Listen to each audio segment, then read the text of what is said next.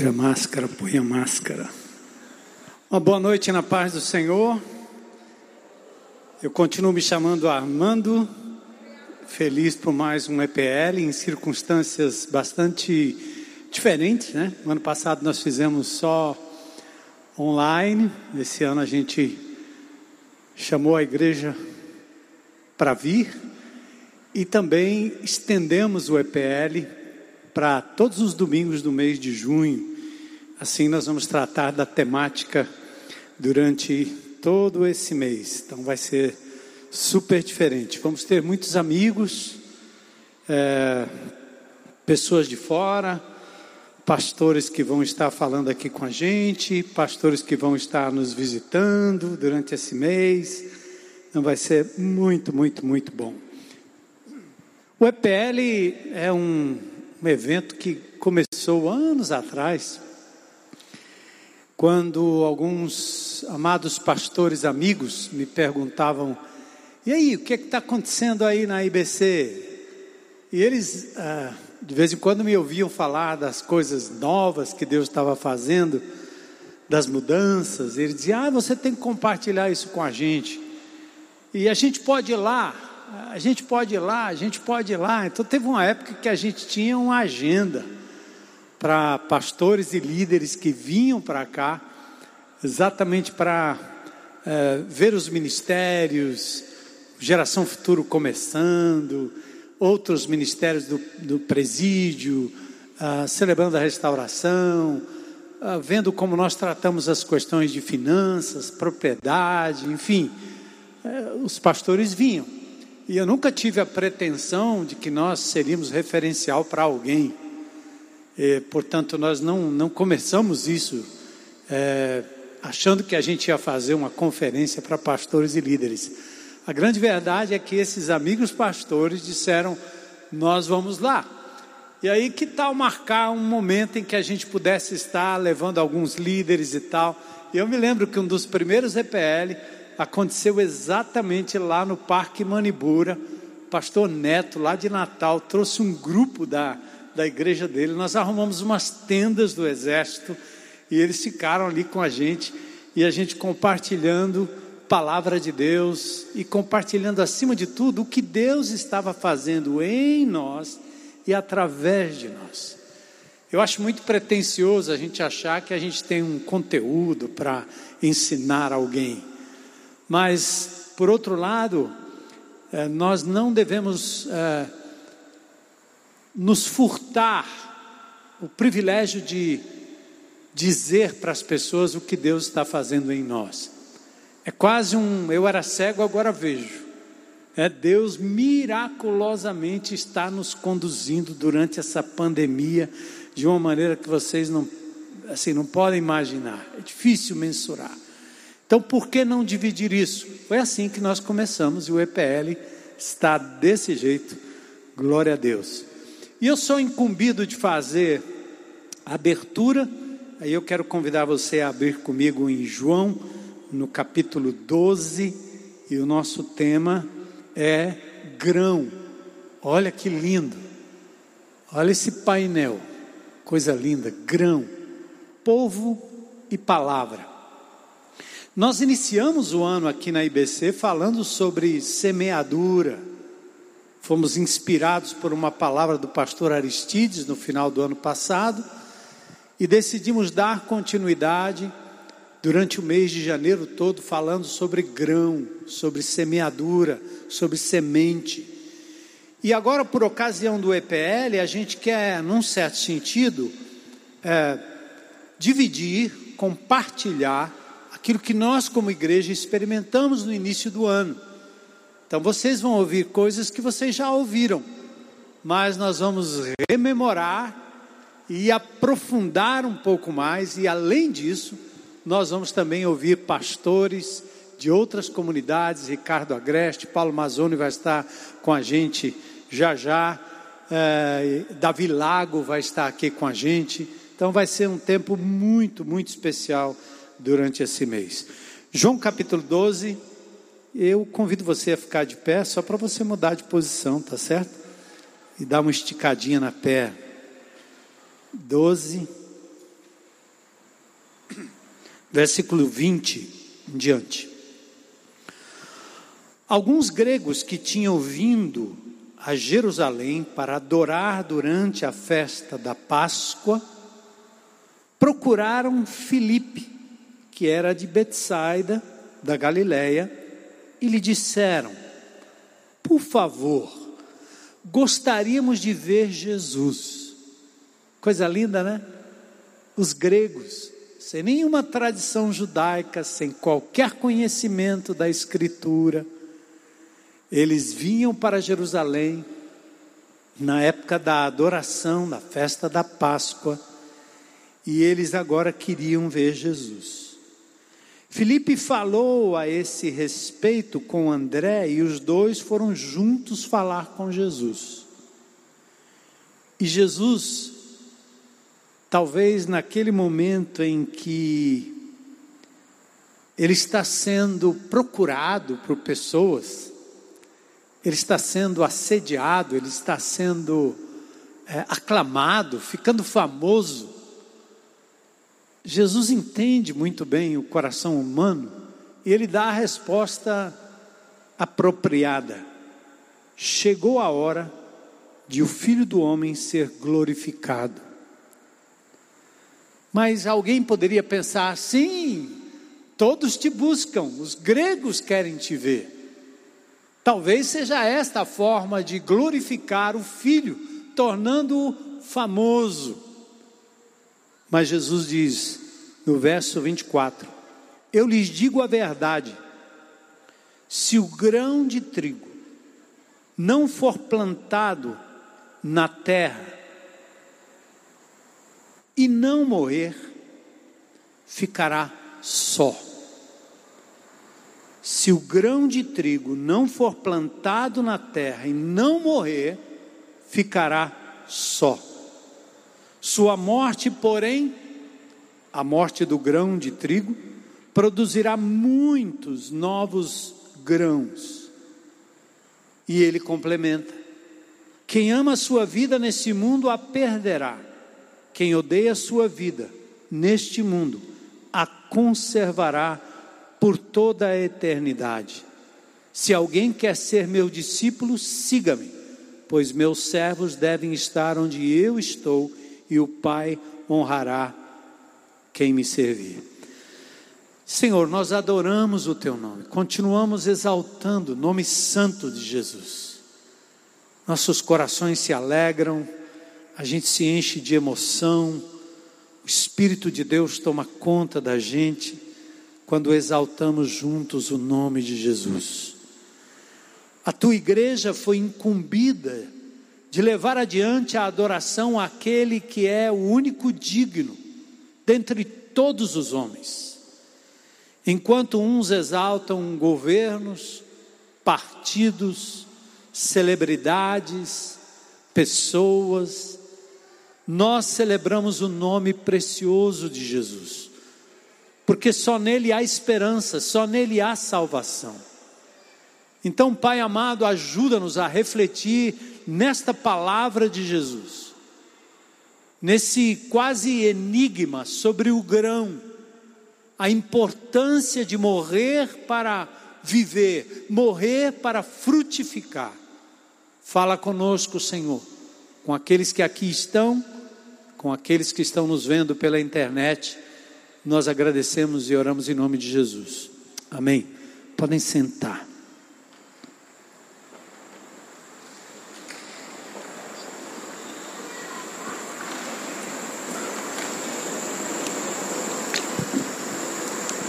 Simples, pequeno, frágil, o grão. Mãos, pés, caminho, solo, grão semeado. Solo, rompimento, morte, vida, frutos, grão germinado. Cuidado, crescimento, frutos, novas sementes, grão frutificado. Vida que se multiplica por gerações e nações novos grãos. Cada árvore, cada fruto, quase toda a refeição que nos sustenta depende de um grão que se parte, que se quebra, que se entrega, que morre grão. Grão também é semente. Semente é o óvulo da flor que abriga o embrião. Todo o DNA de uma, fruta, de, um, de uma árvore frondosa com seus frutos. Tudo contido num pequeno, simples, por vezes até feio, grão. A futura planta que deve germinar em condições favoráveis de maturação, oxigenação, umidade, solo arado e airado, é o grão. O grão de trigo, por exemplo, é composto de germen, contém o embrião e os nutrientes lá dentro, suficiente para alimentar aquele aquela pequena porção de uma grande árvore. O grão também é composto de endosperma. É o alimento que é estocado lá dentro para o embrião, que vai nascer com todo o potencial. Assim como uma criança no ventre da mãe. É vida. Tem todo o potencial de um ser humano adulto, capaz de se reproduzir assim a semente, assim é o grão. Mas o grão também tem casca, elemento protetor dos ataques de insetos, roedores, micro-organismos. Uma vez eu quis plantar um flamboyant e achei que era só pegar aquela semente, jogar no chão e a árvore nasceria. Ledo engano, não nasce, porque aquela semente cuja casca é dura, tem que ser rompida, quase que manualmente. E para acelerar o processo, eu tive que raspar, colocar ali de molho, cozer um pouquinho, a temperatura um pouco mais elevada. Nossa, que sufoco para romper aquela casca. Sem grãos, sem semente, não haverá plantas nunca nós teríamos novos grãos e alimento. Como a nossa safra de grãos que alimenta o mundo, que está fazendo com que o mundo inteiro, principalmente países como China, Índia e outros, fiquem de olho na nossa produção, porque alimenta o mundo inteiro, mas tudo passa pelo simples grão. Por isso, Jesus usou essa figura botânica, que é um ramo da biologia que estuda fisiologia e morfologia das plantas. Jesus usou isso com um propósito muito objetivo, claro. Ele usou para ilustrar uma verdade espiritual. E como nós não somos afeitos a essa cultura de agricultura, de plantio, a não ser aquela experiência do feijãozinho na escola, é preciso pensar e repensar no grão em si para compreender que Jesus estava tentando nos dizer, dizer aos seus discípulos, aos gregos, a Filipe. Jesus quis ilustrar a verdade missional e multiplicadora dos seus discípulos. Ele diz: Eu digo a verdade, se o grão de trigo não for plantado na terra, e se ele não morrer, vai ficar só, isolado, tendo a vida em si, mas incapaz de se multiplicar, de se reproduzir torna-se quase estéril. Agora vamos pensar em Jesus Cristo, porque ele estava dizendo que ele mesmo, como o grão, estaria passando por esse processo de morte, está chegando a hora de ser glorificado o Filho, e não pelos aplausos da multidão, mas ele passaria por um processo pelo qual todos nós temos que passar, ou seremos infrutíferos nesta geração. Jesus era um ser perfeito enquanto estava aqui na terra. Hebreus 4,15 diz que ele em tudo foi tentado, mas sem pecado.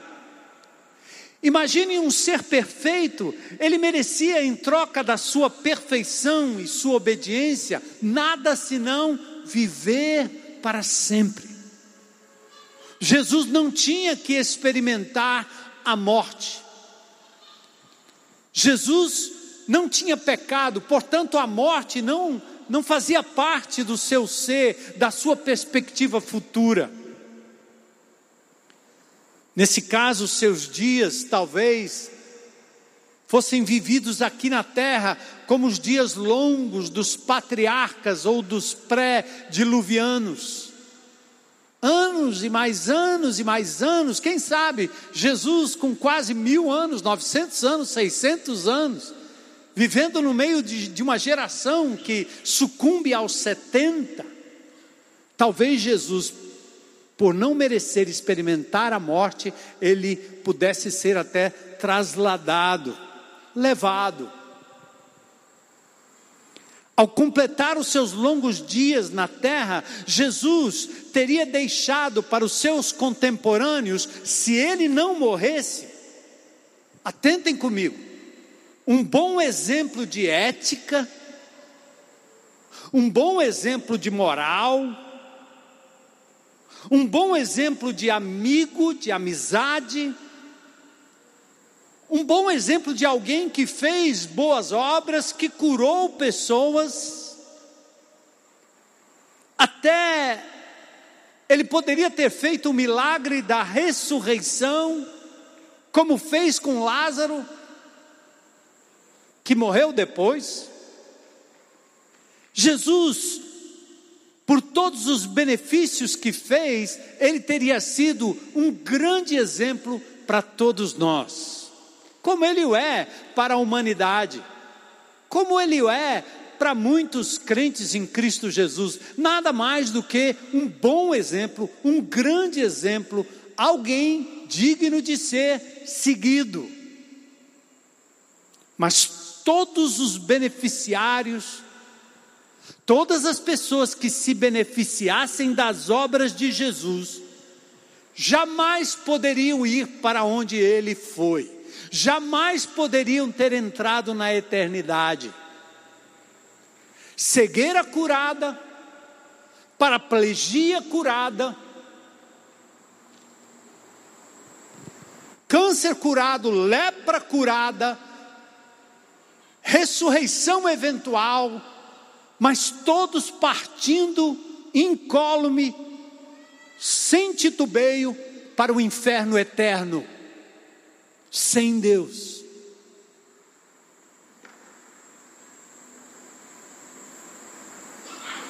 Por quê?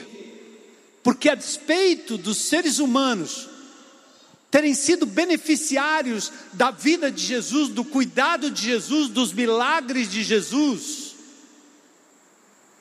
estes seres humanos, pelos seus erros, pelos seus desvios de conduta, pelos seus pecados cometidos na imperfeição, fossem eles grandes ou pequenos, muitos ou poucos, eles iriam para a condenação eterna. Atente aí. A questão não é só fazer o bem, a questão não é só curar, a questão não é só aperfeiçoar a vida neste mundo. E eu chamo a atenção para esse aspecto do grão, para que você, como crente em Cristo Jesus, atente, você, como líder, atente, você, como seguidor de Cristo nesta era, atente. Nós não estamos aqui para, através de boas obras, boas condutas, boa ética, boa moral, recebemos o aplauso humano. Nós não estamos aqui simplesmente para fazer o bem. Bom o suficiente para ajudar, mas não para salvar seres humanos daquilo que ainda está por vir a condenação eterna, a separação de Deus, o pós-morte. O que Jesus fez de diferente, num contexto de ativíssima religiosidade, quando ele veio ao mundo, a religião estava no seu ápice, o templo construído, sacerdotes, levitas, escribas, fariseus, teólogos, toda a religiosidade funcionando. Mas dava em quê? Desembocaria onde? O que Jesus fez de diferente numa religiosidade ativa porém destituída de real poder para salvar o homem do castigo eterno. O que Jesus fez de diferente num país dominado pelo Império Romano, sob, influ, sob influência da cultura grega e diante dos apelos da massa versus, aliás, complementado pela ganância e inveja daqueles que andavam com ele, seus compatriotas seus discípulos, seus apóstolos, que tinha, eles tinham a visão de que o que Jesus veio fazer nesse mundo era estabelecer um reino terreno, destituindo César. Depois da sua ressurreição, os discípulos ali no, no primeiro capítulo de Atos perguntam: vai ser esse o tempo em que nós vamos a Brasília tomar o poder? Vai ser esse o tempo em que nós, como crentes em Cristo Jesus, vamos povoar o STF? Será este o tempo em que as igrejas, a religião, nós, os pastores, os líderes, os crentes, vamos tomar conta do Congresso e aí teremos paz na terra? Os discípulos, depois de caminharem com Jesus, de andarem com Jesus, depois de contemplarem a sua ressurreição, de terem ouvido sobre a finalidade maior do reino, eles ainda estavam cometendo erros que nós cometemos. Falta de percepção daquilo que Jesus estava dizendo. Mas olha, essa palavra foi dada por, por um ser divino que se fez gente mas que estava focado na missão de buscar e salvar o que se havia perdido. Lucas 19, 10. Ele renunciou o seu direito de viver por mérito próprio. Ele poderia viver eternamente, jamais experimentar a morte mas por sua livre e espontânea vontade, ele renuncia à vida para morrer como um grão.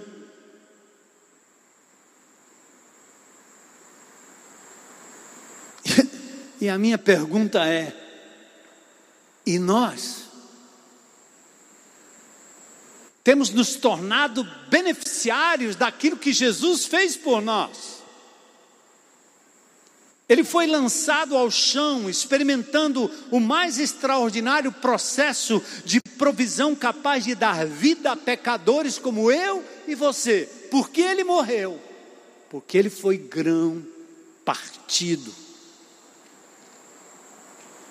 Morte como um grão de trigo, para viver e frutificar, reproduzindo-se em vidas também capazes de se multiplicar em novos grãos. Eu e você temos esse DNA, esse endosperma, essa coisa que, que guarda um potencial de vida tremendo, que poderia se multiplicar numa árvore frondosa e produzir frutos, muitos frutos.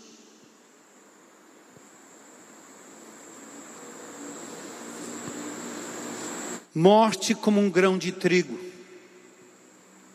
O grão tem que ser quebrado, rompido e morrer. Essa é uma parte que nós não escutamos bem.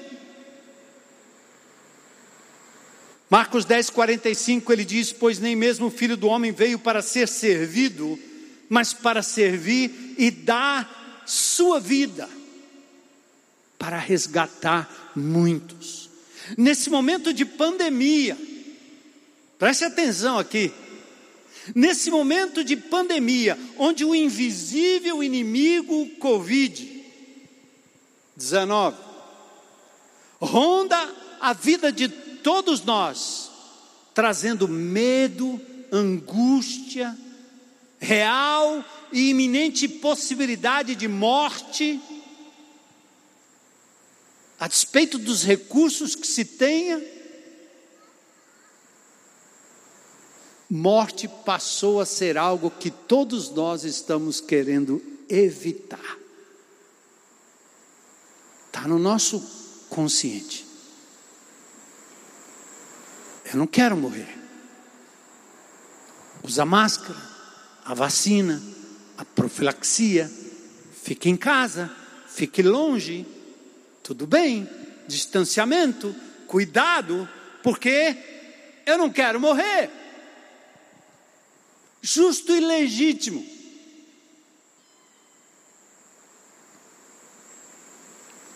Preservar a vida e se manter vivo, parece que agora virou o objetivo maior da, no, da maioria de nós.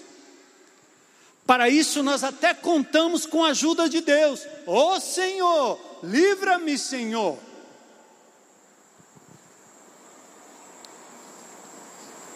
Sim, Ele está comigo, Ele está do meu lado. Para quê? Para livrar minha pele, para me tornar um sobrevivente, para resolver os meus problemas, os meus primeiros sintomas, a minha febre, o meu medo, a minha respiração, meus dias de UTI. Livra-me, Senhor. Ele pode me livrar da contaminação, Ele pode curar-me nos primeiros sintomas, Ele pode permitir a ação do oxigênio, e mesmo que haja intubação, Deus pode me livrar.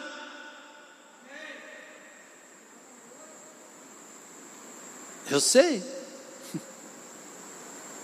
Nós iríamos rapidinho para uma celebração muito grande, ao pensar no fato de que Deus é capaz de me livrar da doença e da morte. Seja no tratamento precoce ou na dose vacinal, o objetivo de todos é manter a morte bem longe de nós. Agora preste atenção: se isso está no nosso subconsciente, como é que você vai ouvir o que Jesus tem para dizer? Teria sido esse o objetivo de Cristo, preservar a sua própria vida em meio às ameaças da sua integridade física? Lembra dos ladrões à beira do caminho? Dos corruptos como Mateus? Seria o objetivo de Jesus se livrar das doenças,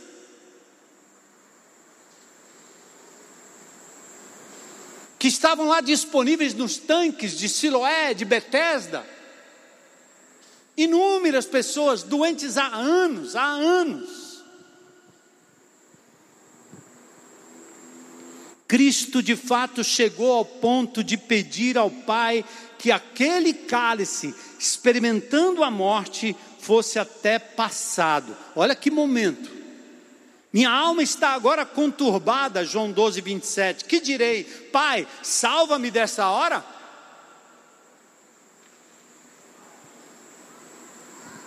Eu vou achar um culto, eu vou achar um irmão, eu vou achar uma oração para me livrar do sufoco.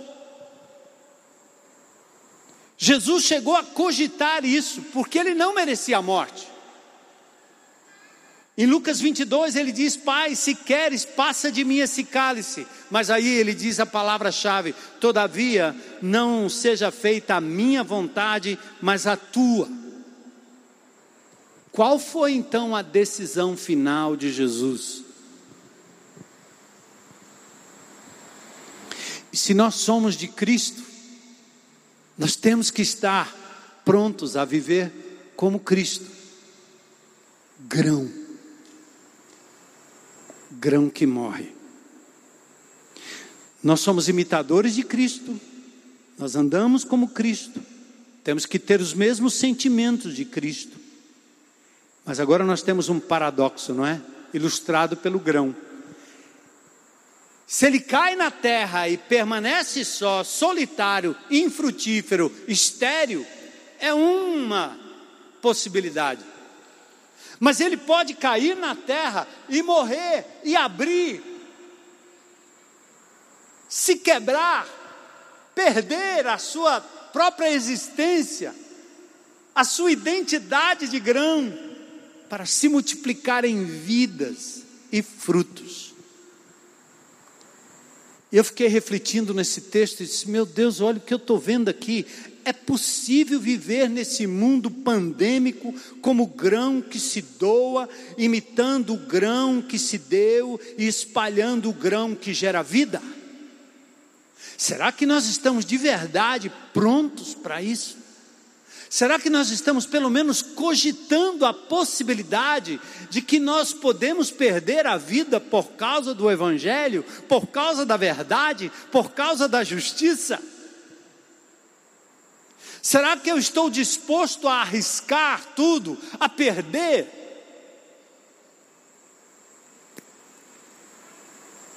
A morrer, para que outros tenham vida? Ou é a minha vida que importa? A hora é essa. Onde estão os discípulos verdadeiros e frutíferos? Será que eles caíram no engodo da autopreservação com a ajuda de Deus? Será que tudo que nós pensamos agora é nos livrar do vírus?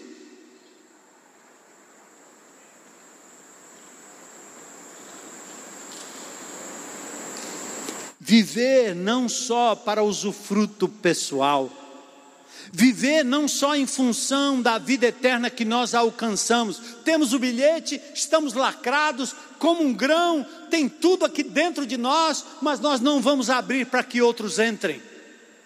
E isso reflete nas minhas relações, isso reflete no meu GR, isso reflete no meu grupo, isso reflete na minha comunidade, isso reflete em como eu me preocupo com as pessoas que estão aí fora lutando para sobreviver, mas elas não compreendem que se forem livradas do vírus, por qualquer meio, elas ainda terão que encarar a eternidade condenação eterna, inferno, vida sem Deus. E você é o grão que tem a mensagem, a palavra. Você tem a vida. Mas se você não quebrar, você fica como castanha num vidro. Você se contém, tudo que interessa é sua autopreservação. Tudo que interessa é polir a sua casca e deixar muito boa para sobreviver, seja lá como for, quanto tempo for. A palavra quebrantamento, eu me lembro anos atrás pregando sobre esse texto, e eu me lembrei exatamente dessas figuras, castanhas, não é? Aquela castanha, aquela noz, aquela castanha que no final do ano minha mãe fazia, de vez em quando nós tínhamos lá em casa, fica no vidro e fica lá por um tempão. Mas você pega uva, coloca num vidro, deixa lá por um tempo. Quando você volta depois de um tempo, acabou. Elas se mesclaram, a uva se perdeu, ela tornou-se num suco só. Houve quebrantamento, houve entrega. E amados, eu não sei se o Brasil tem jeito, se o mundo tem jeito, eu não sei. Mas eu sei que Jesus Cristo é a solução para o ser humano. Uma pessoa de cada vez. E não só a cura da doença, mas a cura para a alma está em você. Semente com todo o potencial.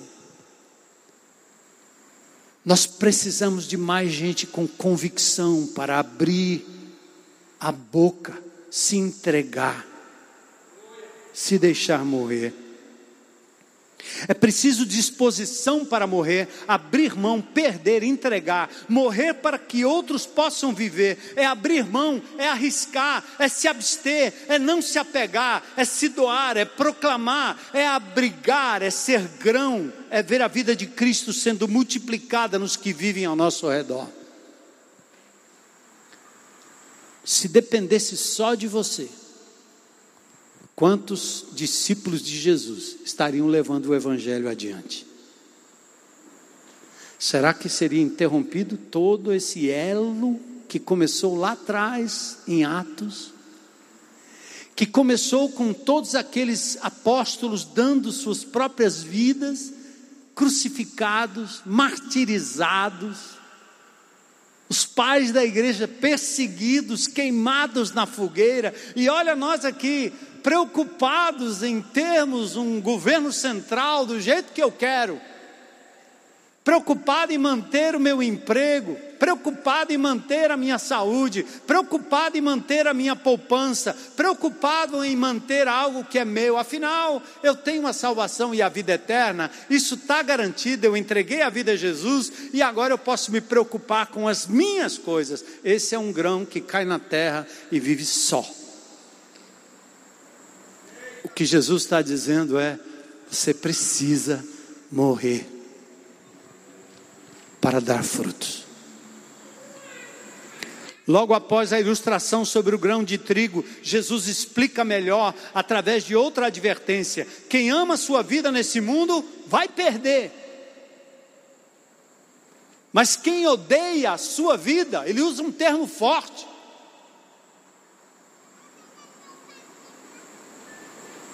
vai conservar para a vida eterna. Que ele está dizendo aqui é uma questão de prioridade. Se ele tivesse realmente valorizado a sua vida, ele não teria ido à cruz do Calvário e nós ainda estaríamos perdidos em nossos delitos e pecados, condenados eternamente, longe de Deus.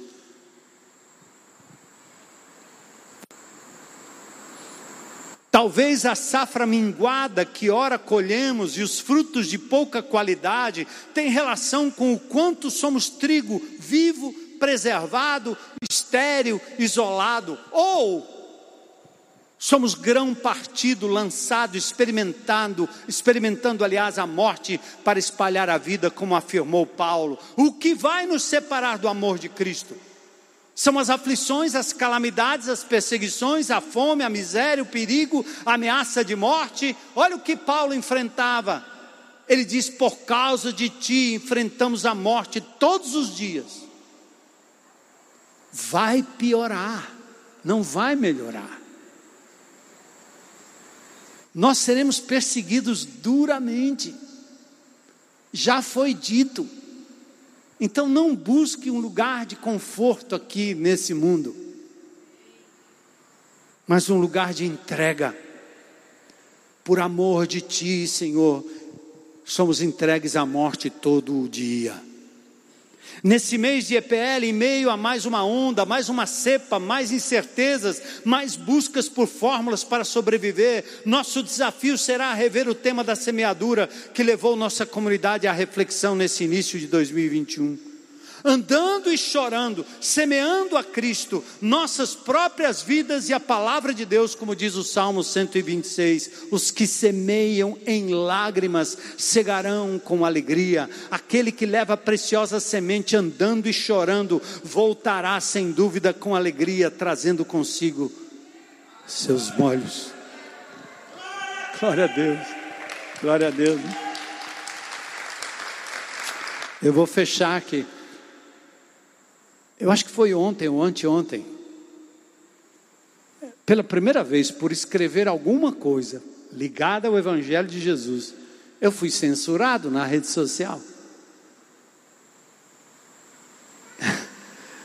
É quando eu olhei para aquilo, ao invés de ficar com raiva, de ficar triste, eu comecei a rir. Mas era um riso que eu não parava, era algo que vinha de dentro. A Heloísa começou a olhar para mim, eu rindo, eu rindo, eu estava rindo. Porque me veio à mente naquele momento o que diz lá em Mateus capítulo 5: Bem-aventurados, felizes, exultem quando vocês forem perseguidos pelo meu nome, por falar da família, por falar dos valores cristãos, mas acima de tudo por falar sobre a salvação em Cristo Jesus. Os que semeiam em lágrimas cegarão com alegria. O grão é Jesus, sua morte produziu novos grãos. O grão é a palavra de Deus. As sementes são a palavra de Deus, Lucas 8:11. O grão somos nós, o povo do reino. As boas sementes são o povo do reino. Mas é preciso estar disposto a morrer. Disse Paulo em 1 Coríntios 15, 36: insensato. O que tu semeias não é vivificado se primeiro não morrer. Bem-vindos ao EPL 2021. Acompanhe aí aos domingos, semeando a semente, domingo agora, de manhã e à noite. Cristo, povo e palavra. Depois semeando com fé, depois semeando com fidelidade e semeando com esperança. Eu vou fechar aqui dizendo que esse texto me trouxe um profundo confronto pessoal. Parece que aquele hino que foi cantado aqui, né? Dia de Ezequiel, dia dos grandes profetas, dia de homens e mulheres de Deus que não gastam sua agenda com posições partidárias, com lados A ou B. Nós precisamos de homens e mulheres de Deus que gastam seu tempo, que enchem a sua agenda com o Evangelho de Jesus. Esquerda e direita são pessoas que precisam do amor de Jesus. Não cabe ódio a ninguém mas misericórdia, capaz de estender amor e salvação. Se o diabo colocar na sua mente que você tem que assumir lados e odiar o pecador, não haverá esperança para ele. O mais vil pecador precisa do amor de Jesus. Você não pode odiar ou adorar um governante ou um político ou um guru qualquer só porque ele lhe traz benefícios. Você precisa olhar para ele como uma alma, um ser que precisa do amor de Jesus. Alguém tem que fazer isso, alguém tem que falar, alguém tem que se doar. Vamos orar? Eu quero ser grão, Senhor. Grão que não fica isolado. Grão que não é posto como enfeite numa vitrine. Eu quero ser grão na terra, morrendo, quebrando e quebrantado para que a vida de Jesus possa frutificar através de mim. Eis-me aqui. Eis-nos aqui, Senhor. que aquele sentimento que houve em Cristo Jesus, que não tomou para si o direito de viver eternamente, mas abriu mão para morrer, se dar, se doar. Seja o mesmo sentimento que haja no teu povo, na tua igreja, aqui e onde quer que nós possamos estar alcançando pessoas. Que essa geração, que esse Brasil, muito perto, muito próximo da volta de Jesus, veja um povo comprometido a se dar e a se doar, como grão, para que o Evangelho chegue ao maior número de pessoas possível. Usa-nos, Pai. Te agradecemos em nome de Jesus. Amém.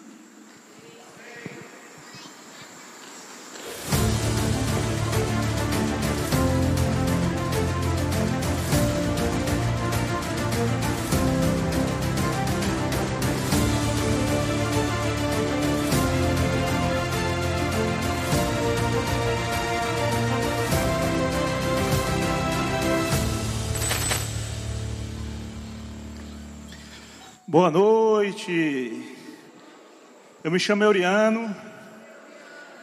Sejam muito bem-vindos ao EPL 2021, ao encontro para pastores e líderes. Pastor Armando aqui já falou um pouco sobre o que é esse encontro, né? Como surgiu. Então, esse é um encontro que já acontece há 30 anos, pelo menos nas minhas contas está há 30 anos, né? Porque a gente pergunta sempre para um, para outro, é 28, é 29, é 35. Pelo menos a certeza que eu tenho é que eu já estou há 15 anos participando de EPL, servindo em EPL. Meu primeiro foi lá no Hotel Seara, em 2016. E eu queria saber aqui, quem é aqui da igreja, né? Que a gente tem membros aqui da igreja que está participando do EPL pela primeira vez. Pela primeira vez do EPL. Olha aí, muitas pessoas participando a primeira vez. Espero que os próximos 30 anos vocês estejam aqui com a gente participando também. Quem aqui já tem cinco edições de EPL aí. Já participaram de umas cinco edições. Tem mais gente aí. Na internet, a gente tem centenas de pessoas aí nos acompanhando pela internet. Também pode falar aí qual é a edição né, de que você participou, qual é a edição que mais marca você. Uma das edições que mais me marcou foi uma palavra que o pastor falou sobre simplesmente João. Acho que o pastor lembra bem disso aí. Acho que é PL de 2009, 8, não lembro, alguma coisa assim. É uma palavra que eu carrego comigo até hoje. Então você aí na internet pode comentar qual foi o EPL que lhe marcou. Falando nessa turma aí da internet, nós temos pessoas de várias, de várias cidades, de vários estados. Eu estou com uma pesca aqui para ajudar, porque nós temos mais de 30 cidades nos acompanhando. Já são 12 ou 13, 13 estados. Então a gente tem um pessoal é, lá de Goiás, temos, eu lembro do Daniel de Matos, está nos acompanhando lá de Goiás. Tem Tocantins, São Paulo, Rio de Janeiro, Paraná, Sergipe, Mato Grosso. Aí eu vou lá na cidade de Alta Floresta para pegar o Orlando, nosso amigo Orlando que está nos acompanhando. Rio Grande do Sul, aí tem o pastor Leandro, Rio Grande do Norte, Pernambuco, Bahia, Piauí, enfim, são vários estados nos acompanhando. Muito obrigado pela sua participação. Se fosse em, anos normais, vamos dizer assim, a gente estava cheio de caravanas aqui.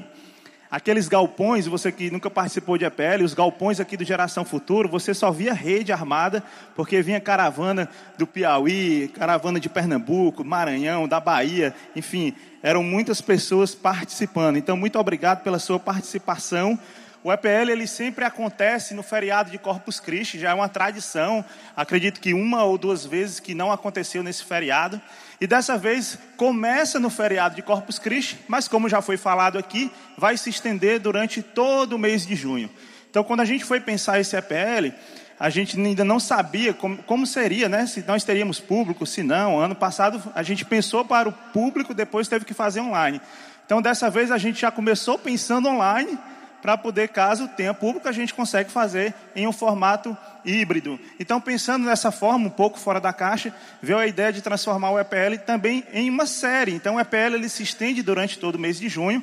Ele começa hoje aqui, Mas amanhã nós já temos, somente através do canal do YouTube, nós temos alguns seminários sobre missão, sobre mapa. Vamos falar sobre o movimento missional, sobre os nossos valores como responsabilidade pessoal, aprendizagem relacional, prestação de contas. Então isso é um conteúdo muito bom tanto para você que é de uma igreja de fora, de outro estado, enfim, de outra igreja, como você que também é daqui, para conhecer um pouco mais sobre o nosso movimento missional. No sábado, a gente vai ter alguns treinamentos, todo sábado, treinamentos de áreas ministeriais. Então, vai ter treinamento da área de, de produção, de comunicação, sobre o Celebrando Restauração. E esse sábado, agora, a gente vai ter do Geração Futuro, a partir das 15 horas, também no canal do YouTube.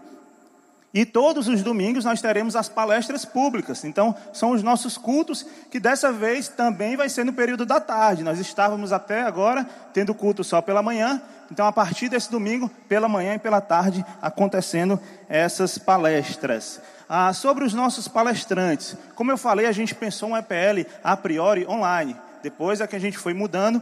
Então, a gente tem palestrantes que vai estar aqui presencialmente, aqui, de corpo aqui mas tem outros que estarão ao vivo, mas através do vídeo, né? Através, ah, vai estar na transmissão via Zoom participando. Então nós já contamos aqui com o pastor, não era um holograma, ele de fato estava aqui presencialmente, estou vendo, certo? E nós teremos daqui a pouco o pastor Paulo Mazzoni, da Igreja Batista Central de Belo Horizonte, que estará falando com, com a gente ao vivo através do Zoom. E nós teremos outros pastores presenciais aqui, como o pastor Mário Levi, Davi Lago estará presencial aqui com a gente, Ricardo Agreste estará é, online, via Zoom, enfim. Então vai ser esse formato híbrido acontecendo. Se você quer saber mais sobre toda essa programação, você vê através do nosso site, vou pedir para os meninos colocarem aí, que é o www.ibc.org.br barra EPL, tá? É o nosso site, mas tem uma barrinha no final, barra EPL. Lá no nosso site tem toda a programação. Você pode, pode rolar aí que você vai ver tudo o que vai acontecer, todos os seminários, todos os treinamentos, todas as palestras com as temáticas. E aí, conforme for acontecendo, ali do lado vai aparecer no ar. Então, se você perdeu alguma coisa, basta acessar o site da PL que você vai ter acesso. Inclusive ali você vê, a, o EPL ele já começou ontem, na quarta-feira, porque o Mais Bíblia também faz parte da PL. Lá está sendo falado sobre Jonas, o semeador relutante. Então a palestra já está lá, foi com o pastor José Edson, ela já está no ar. Então, quando sair daqui, se você quer assistir, basta acessar o site www.ibc.org.br/epl e assistir ao vivo ou então assistir aquilo que já passou. Se você quer aprofundar um pouco mais, quer saber mais detalhes, a gente tem um canal temporário no Telegram, é o arroba EPL Fortaleza.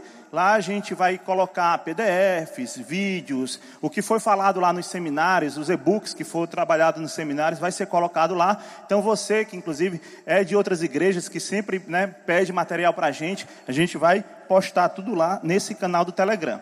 Na internet eu vi algumas pessoas perguntando, né? E vai ter alguma inscrição para poder participar do seminário, para participar do treinamento? Não. EPL 2021, o 2021 é totalmente gratuito, tá? Mas ser gratuito não significa que a gente não teve custo, tá? Então tudo isso aqui custou fazer cenário, gravações de vídeo, então palestrante que vem de fora também, né? Pagar as passagens, pagar a hospedagem. O EPL é gratuito, mas caso você queira contribuir, a gente tem um Pix que está bem fácil de decorar, que é o e-mail epl.ibc.com .org.br. É só fazer um Pix, que é bem rapidinho, você faz aí e contribui aí para o nosso APL, que, de novo, vai ser durante o mês inteiro, tá bom? Agora a gente vai ficar com um vídeo. Esse vídeo aqui, na verdade, é um bate-papo, que o tema é Semeando na Sociedade.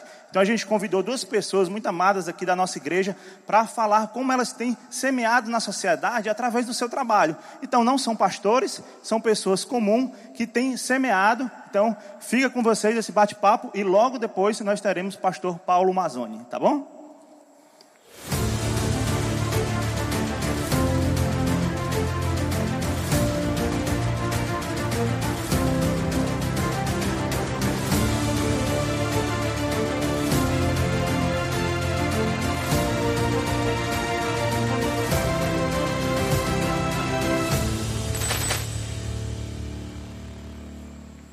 Olá, gente. Nós continuamos com a nossa programação do EPL 2021, trazendo um pouco, falando um pouco sobre semeadura. E nós temos dois convidados muito ilustres hoje com a gente e vão falar um pouco sobre a sua profissão, o que, que eles têm feito e o que, que isso tem arrecadado para o Evangelho de certa forma. Vamos começar aqui com o Arnaldo.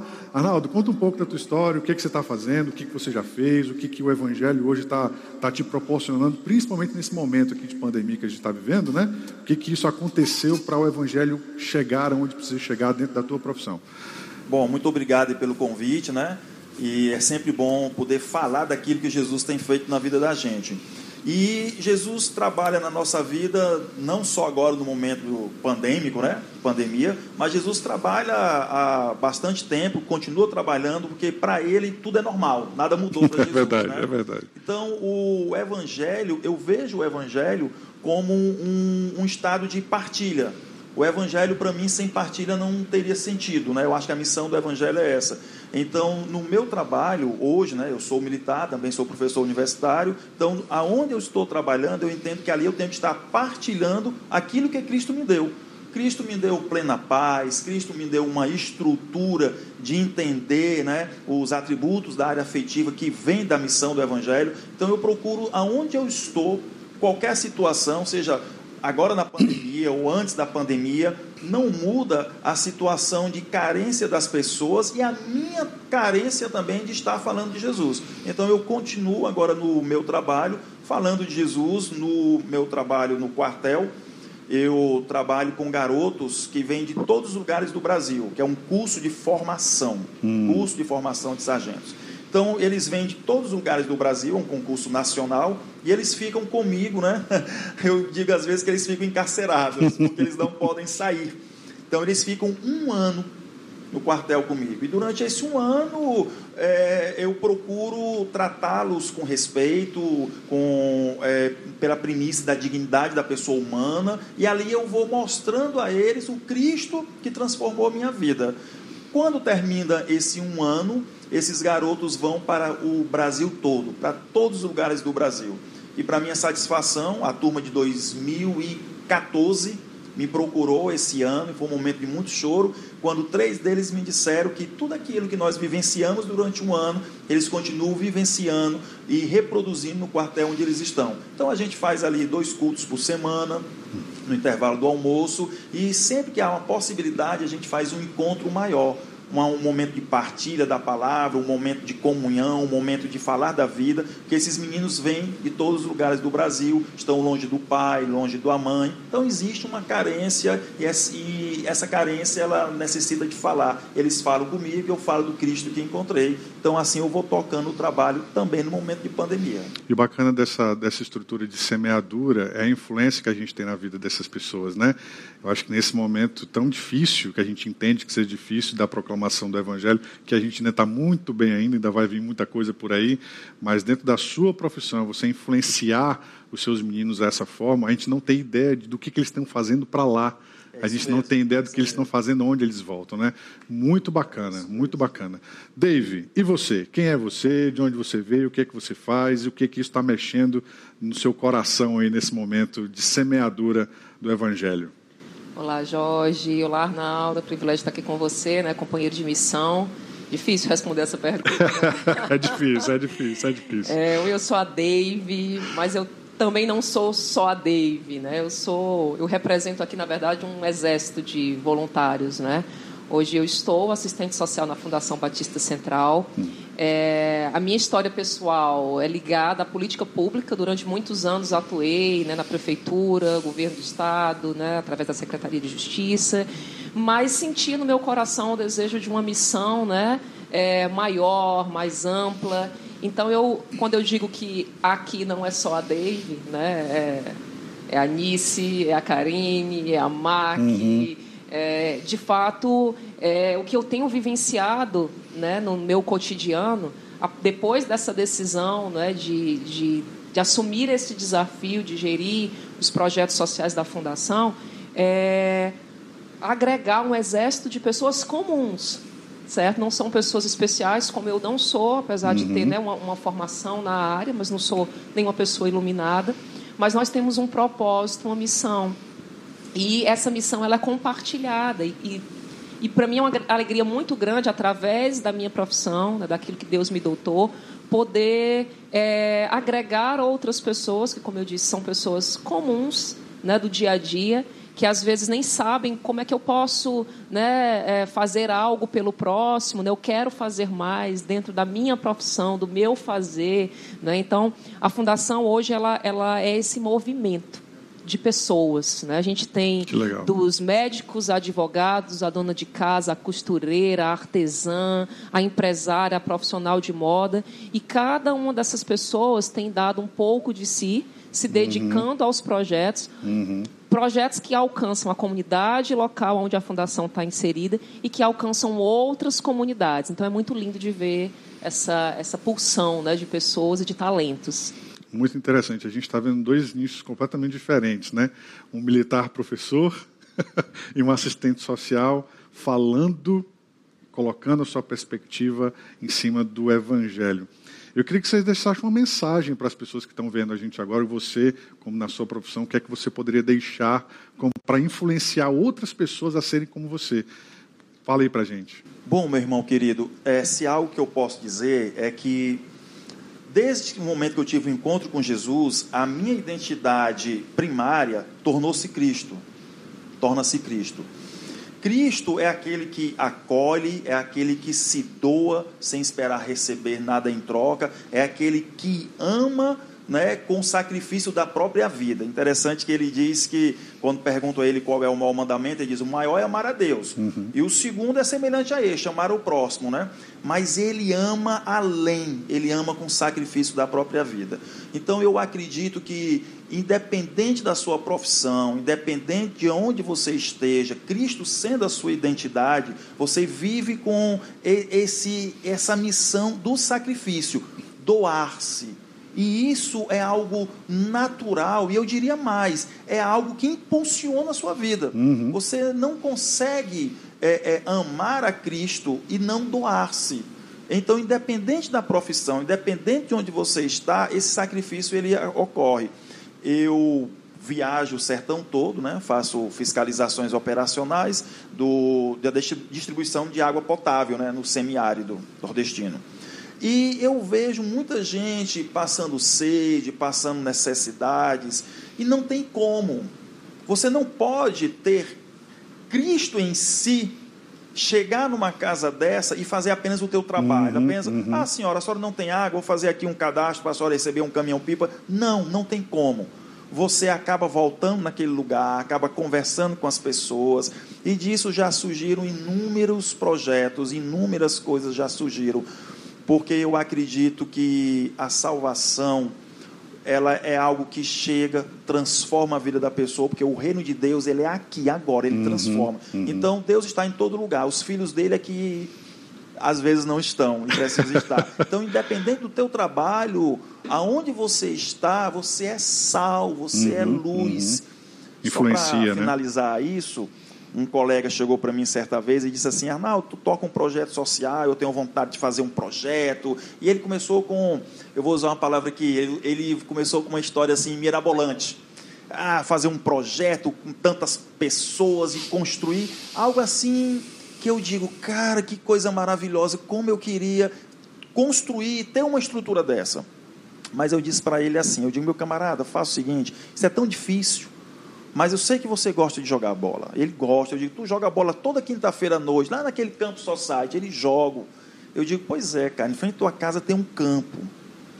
Em vez de tu ir lá para o society toda quinta-noite, pagar para jogar com os amigos, compra uma bola e toda quinta-feira à noite vai jogar bola em frente ao campinho da sua casa, com aqueles meninos que estão ali. Aqueles meninos vão olhar para você, um cara mais velho, mais experiente. Você vai acabar sendo uma referência para eles. E deixa Jesus trabalhar na vida daqueles meninos e trabalhar na sua. Hoje ele tem um projeto com crianças jogando bola. Então não precisa de muita estrutura, não precisa de muito trabalho, uhum. precisa apenas que você esteja disposto a investir tempo em outras pessoas. E esse sacrifício do Cristo na sua vida, transformando você, transforma outras pessoas, e essa influência torna-se múltipla. E aí nós não sabemos o que vai acontecer. Nós não sabemos o que vai acontecer, só o Senhor sabe. Amém. E você, David, deixa uma mensagem para a gente, para a gente finalizar. É, Arnaldo disse muito, né? Disse, acho que quase tudo, né, Arnaldo? a importância da, da influência, né? De você se perceber, né? Também como capaz, né? Sim, sim. É, tem uma, um trecho da oração do Pai Nosso que, que me marcou muito, né? É, eu nunca tinha visto, né, ouvido dessa forma, né? Que seja feita a tua vontade, assim na terra como, como nos céus. céus. Então nós somos cidadãos né, do, do reino, né? a gente vive numa perspectiva espiritual, mas o reino de Deus uhum. precisa se aplicar aqui na uhum. terra. Uhum. Né? E somos nós, não são pessoas iluminadas. Né? É, o que, que Deus tem te dado à mão? Entendeu? É, eu estou falando muito da experiência da fundação, porque é aquilo que, que tem pulsado, mas é muito lindo ver que, que dentro desse contexto né, do trabalho social, um médico é tão importante quanto uma costureira. Uhum né, quanto uma uhum. dona de casa, porque Deus dotou cada um de nós de talentos. É, e aí talvez a minha palavra é qual é o teu talento? O que é que Deus colocou à tua mão? Como é que tu pode dividir isso né, com outras pessoas? Porque talvez o contexto da pandemia, né, para algumas pessoas, para outras talvez não, mas nos colocou diante de, da desigualdade, né, de, uma, de uma individualidade, né, de como nós precisamos romper as fronteiras e semear Precisamos uhum. ser grão, precisamos uhum. ser semente, né? Aquilo que você acha que é muito trivial, né, que está à tua mão, uhum. Para quem está ali do teu lado, né, precisando às vezes de e não é só do financeiro, viu, Jorge? Uhum. É de fala, é de escuta, é de uhum. atenção, uhum. entendeu? É esse amor de Jesus, é esse reino, né, que nós fomos chamados para para sermos, né, missionários. Eu acho que esse é o verdadeiro sentido da palavra missão. Então, falar aí para você que está né, nos assistindo, né, que você possa ser inspirado por essa palavra né, e pensar, né, refletir.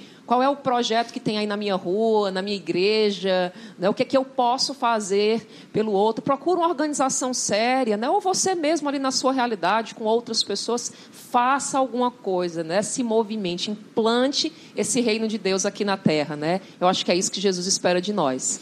Gente, muito obrigado pela presença de vocês aqui. Você que está assistindo a gente, que você possa ter sido influenciado por essa história, que você semeie, que você proclame e que você influencie.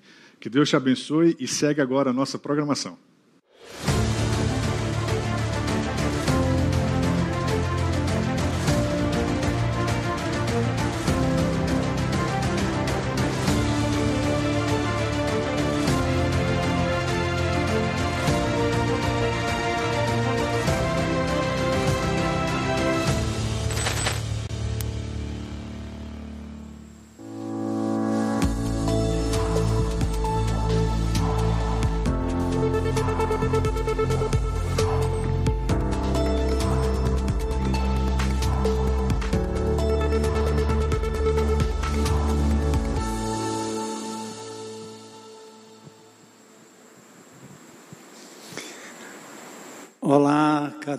Amigo Paulo? Tá na escuta? Tô aqui, eu tô aqui. É, rapaz, olha aí. É, Armando, tudo bem? Cara de menino, rapaz, que coisa. Meu Deus, só cara. Quem vê cara não vê o resto. Olha aí, rapaz, tudo bom, Paulinho? Tudo bem, que alegria estar com você. Obrigado pelo convite. Que prazer, hein? Mais uma vez no EPL. Pois é, prazer é meu. É, sou muito inspirado pelo seu trabalho aí em Belo Horizonte, a Igreja Batista Central de Belo Horizonte. Eu acho que eu, eu me lembro vagamente, eu não me lembro muito bem de datas precisas, né?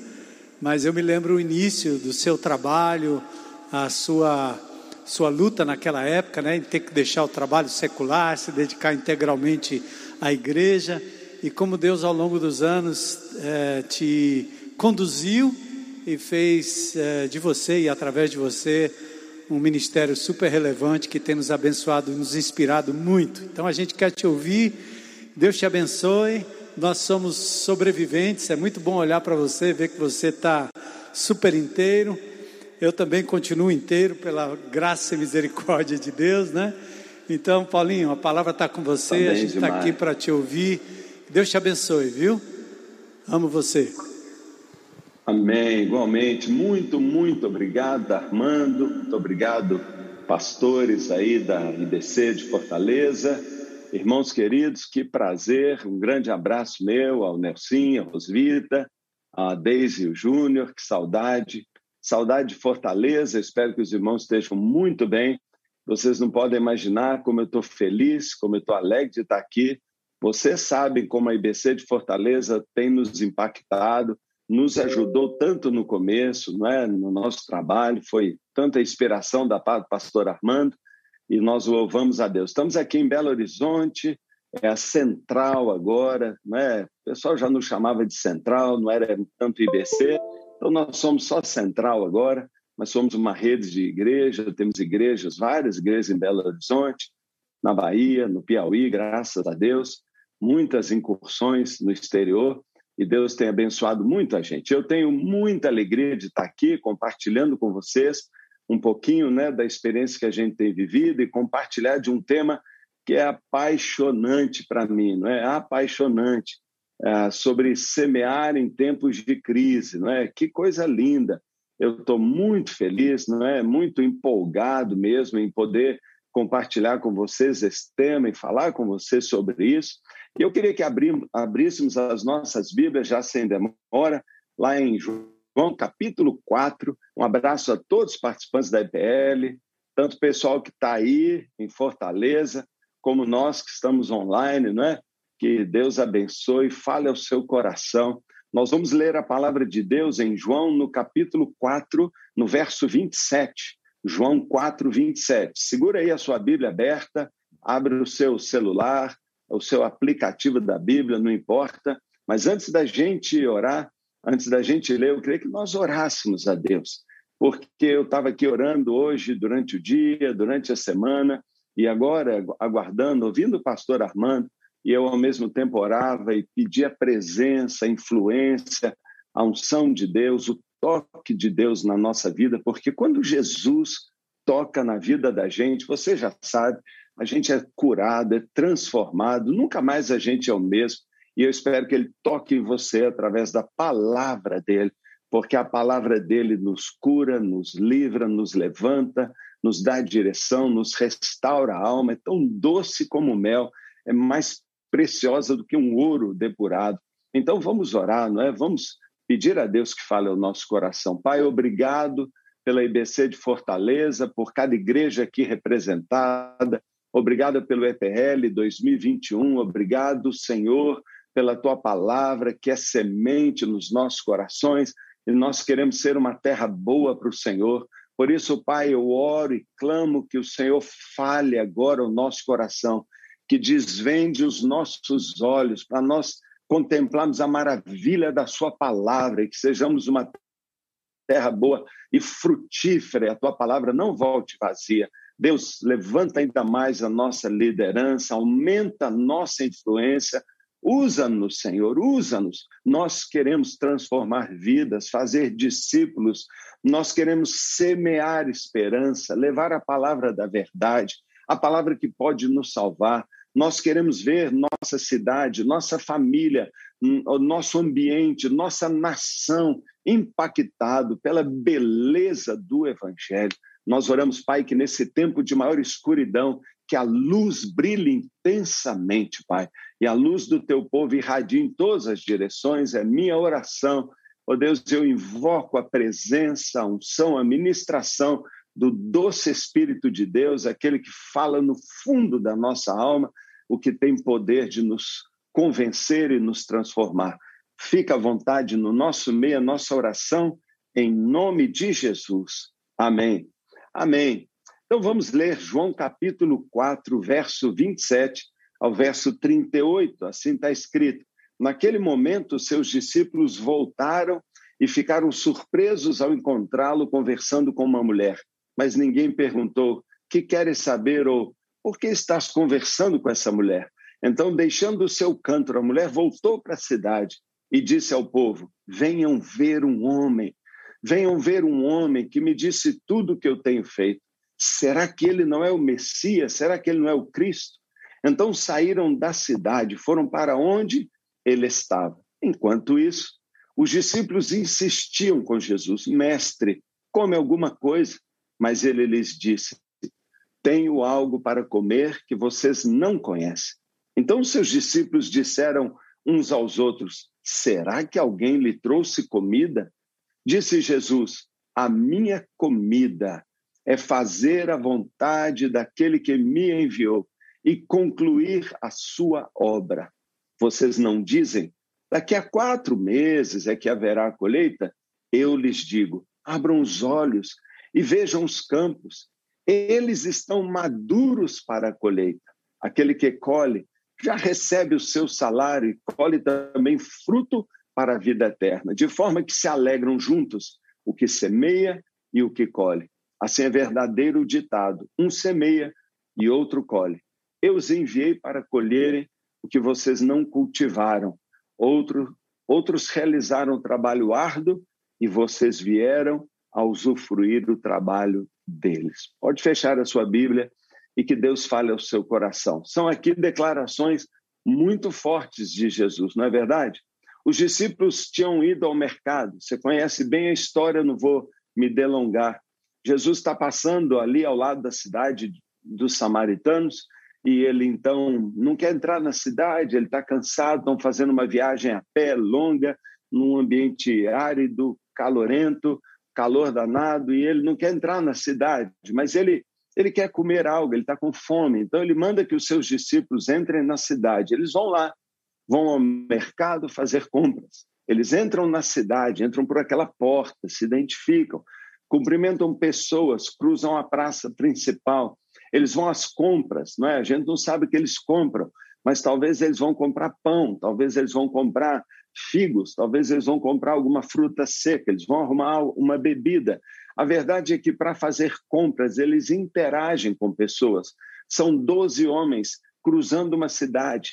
Obviamente, todos sabiam, são judeus, pela roupa, pelo jeito de ser, não eram da cidade. A visita foi percebida, todos notaram: 12 homens. Será que eles vêm em paz? Será que eles vêm para quê? Ah, estão fazendo compras. Beleza, tudo bem, normal, tudo normal. Enquanto isso, Enquanto eles estão na cidade fazendo compras, Jesus está na beira do poço descansando um pouco e uma mulher fora de hora, você também conhece a história, ela vem e se encontra com Jesus. E da conversa de Jesus com aquela mulher, algo acontece com ela. Ela compreende a mensagem de Jesus. Ela se arrepende, ela se constrange. A unção, a presença de Jesus é muito forte. E a verdade é que ela volta para a cidade correndo, impactada, ela quer contar para todo mundo. E eu creio que com essa história, Jesus quer ensinar algo muito forte sobre o propósito de Deus para cada um de nós. O propósito de Deus para a minha vida. Os discípulos conheciam Jesus muito melhor que aquela mulher. Ela não tinha nem ideia de quem era Jesus no começo daquela conversa. Quando ela desce a cidade e diz: Olha, encontrei um homem, eu encontrei um homem. Bem, ela não era uma mulher muito bem afamada. Então, quando ela disse: Eu encontrei um homem, todo mundo, ah, não, outro homem, outro homem. Ah, eu estava lá no poço com o homem. Ah, não, no poço, no poço com o homem. Eles não entendem nada. Mas ela não sabia nem o nome de Jesus. Por favor, preste atenção, ela não sabia nem o nome. Ela chega na cidade eufórica dizendo: Encontrei um homem, encontrei um homem, venham ver um homem. Ela não tinha nem ideia de quem era Jesus. Mas, por outro lado, os doze discípulos de Jesus ó, já conheciam Jesus muito melhor. Eles já tinham ouvido muito, eles já tinham visto milagres, eles já estavam descobrindo, entendiam muito sobre quem é Jesus. E eu vou dizer para vocês: isso me assusta me assusta muito, porque nós podemos ser crentes convertidos, andando com Jesus, podemos estar na igreja, podemos estar participando da nossa célula, do nosso pequeno grupo, podemos estar fazendo tanta coisa dentro da igreja e ainda não termos compreendido o propósito de Deus para a nossa vida. Sabe, Deus espera que a gente faça algo, mesmo sem a gente ter recebido uma instrução clara. Porque a instrução de Jesus foi clara. Eu quero que vocês vão na cidade, comprem comida, nós vamos comer aqui mesmo, junto ao poço, e vamos seguir viagem, porque eu preciso chegar logo lá. Mas Jesus já tinha passado por aquela cidade para encontrar com aquela mulher. Os discípulos vão até a cidade. Eles vão até a cidade, sabe? E Jesus esperava. Jesus esperava que eles entrando na cidade dissessem para aquela cidade: Jesus está ali, o Messias está ali na beira do poço, mas eles não falaram nada. Me lembra dos dez leprosos que foram curados por aquilo que eles tinham dentro do coração, que eles contassem para todo mundo que Jesus está ali no poço e que de alguma maneira eles trouxessem toda aquela cidade para encontrar com ele. Sabe, Jesus não falou nada para a mulher. Ele não disse para ela nada, vai lá e chama a cidade. Mas o fato é que aquela mulher voltou para aquela cidade, falou de Jesus e trouxe uma multidão para aquele poço. Sabe, Jesus esperava que os seus discípulos entendessem que havia um propósito maior do que ir às compras. E eu penso nisso todo dia, sabe, irmãos? Eu, como o pastor Armando mencionou, já sou pastor aqui há muitos anos, não é? Muitos anos. É, 30 e, 33 anos, sou pastor aqui na Central. É, eu, eu, desde cedo, sabe, essa tem sido uma grande assim paixão do meu coração para as pessoas e convencer e, e, e, liderar a igreja no sentido de viver o propósito maior que Deus tem para eles. Sabe, Deus espera de mim, entenda que é um propósito muito maior do que ir às compras, do que ir ao mercado, do que ir à padaria, do que ir ao shopping. Ele espera que as irmãs entendam que há um propósito muito maior do que ir ao shopping comprar um vestido novo. Aliás, em Belo Horizonte, os shoppings ainda estão fechados, o comércio está super limitado ainda. A restaurante, só na hora do almoço, quatro horas já fecha tudo. Há um ano e dois meses nós estamos muito fechados. Belo Horizonte tem passado por um período difícil, uma mentalidade estranha aqui na cidade, sabe? Mas ele espera, ele espera que eu compreenda que ele tem um propósito maior do que me formar em medicina, do que negociar, comprar, construir, fazer obras sociais ou qualquer outra coisa. Existe um propósito maior de Deus para a nossa vida. Ele quer que eu me envolva no mercado de trabalho, sim, mas que eu faça debaixo de um propósito maior. Ele espera que eu entenda que o propósito maior é ser sua testemunha, é semear, é semear a palavra, semear um testemunho, é ser testemunha o tempo todo, alcançar vidas, fazer discípulos. Ele espera que ao me encontrar com Ele, minha vida ter sido tão transformada e tão abençoada, que eu compartilhe isso com os outros, mesmo se eu não tivesse entendido a instrução, só por intuição. Mas Ele deu instrução. Mateus 28 é tão claro, irmãos. Ele diz, portanto, indo, indo, façam discípulos, batizando-os, ensinando-os, não é? E, e eu vou estar com você. Ele deseja que o propósito maior esteja encravado na nossa alma. E é por isso, sabe, que quando os discípulos voltam, e os discípulos voltam sozinhos, tem uma cidade ali cheia de gente, o Salvador está aqui. Provavelmente nunca mais ele passaria ali. Provavelmente era a única visita de Jesus naquele local. E os discípulos foram lá e sabe o que eles trouxeram? Pão, eles trouxeram comida. E aí eles põem ali uma mesa, eu fico imaginando, põem uma toalha de piquenique, cada um arruma uma pedra, vamos comer e tal. E eles estão dizendo: Vamos, Jesus, come, come. E Jesus está chateado, Jesus está sem fome.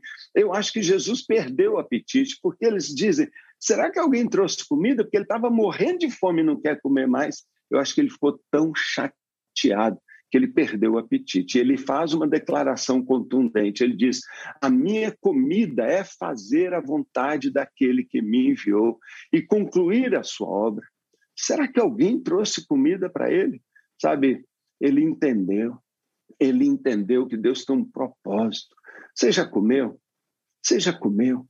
Perguntaram para ele. E ele diz: A minha comida não é natural. Assim como os alimentos sustentam a vida física, há uma comida que sustenta a minha vida espiritual. Ele não disse a minha comida é a palavra de Deus. Muitos de nós falamos isso, né? Ah, minha comida é a palavra de Deus. Sim, em certo sentido é, mas nós não podemos esquecer esta declaração de Jesus.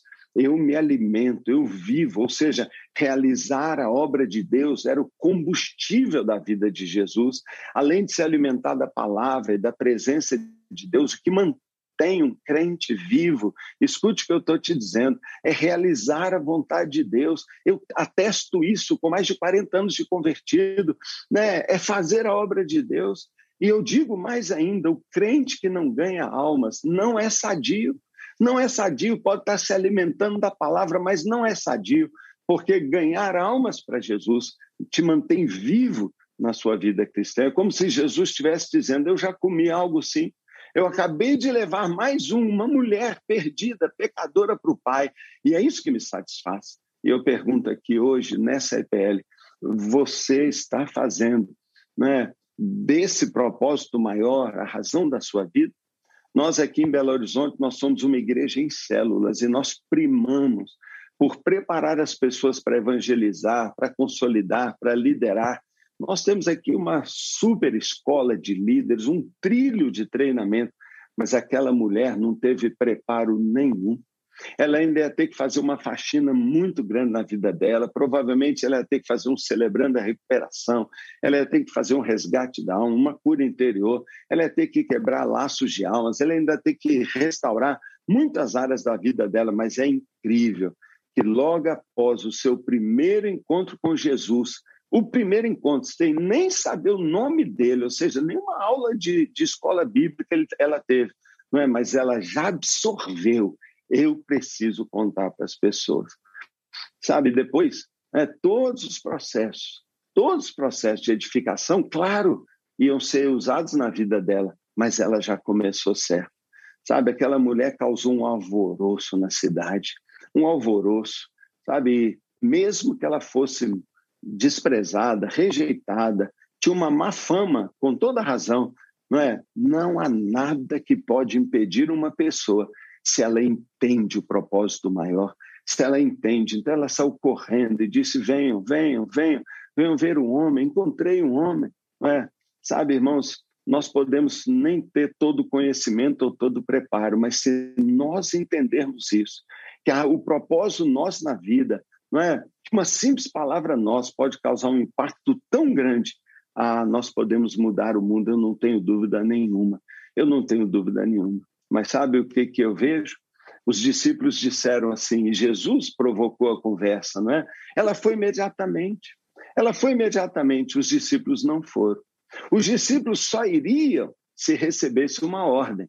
Se tivesse um evento especial, um programa, eu imagino eles pensando assim: não, é, é para comprar comida. E a hora de comprar comida não é para falar de Jesus. E aí a mentalidade nossa da igreja hoje é: não, agora é hora do trabalho. Então, na hora do trabalho, eu não posso misturar as coisas, eu não vou dar testemunho na hora do trabalho. Ah, tudo bem.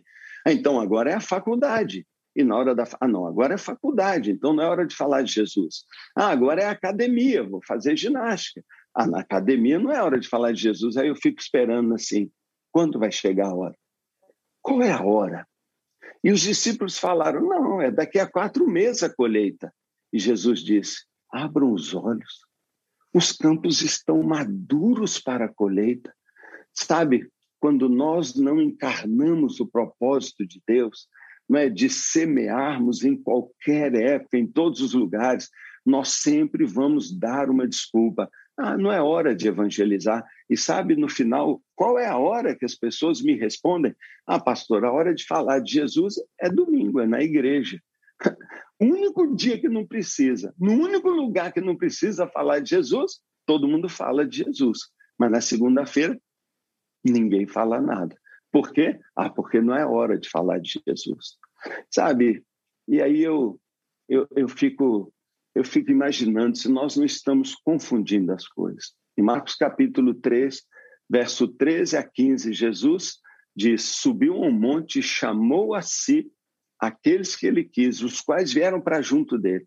Ele escolheu doze, designando-os como apóstolos para que estivessem com ele, os enviasse a pregar e tivessem autoridade para expulsar demônios.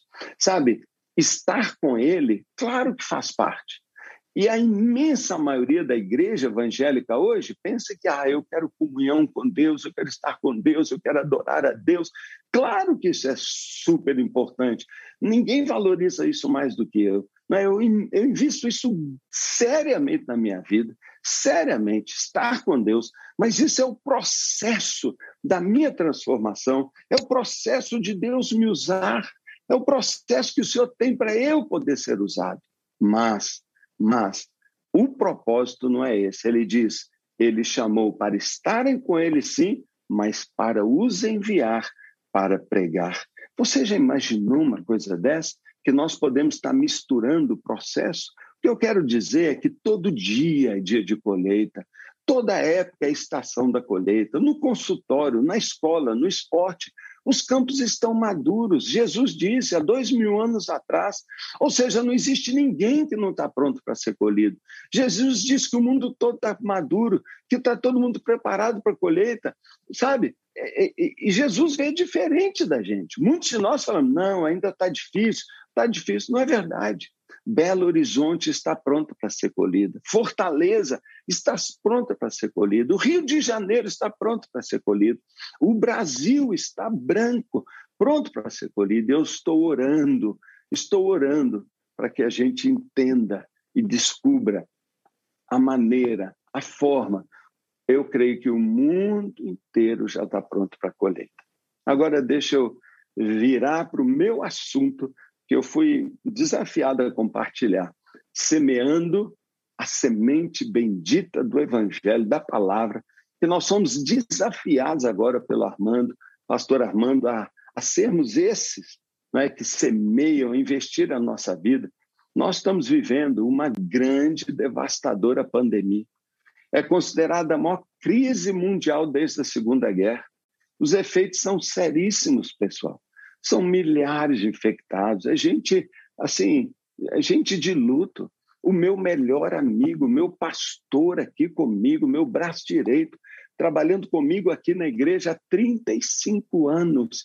35 anos ao meu lado como pastor, o meu conselheiro, o meu amigo, é, acabou de morrer, tem dois meses atrás. Homem mais saudável, Covid, é, a esposa do meu tesoureiro, a esposa do meu gerente de obras, Quantas pessoas? Ontem sepultamos um irmão precioso da nossa célula, na minha célula da minha casa, três pessoas já faleceram.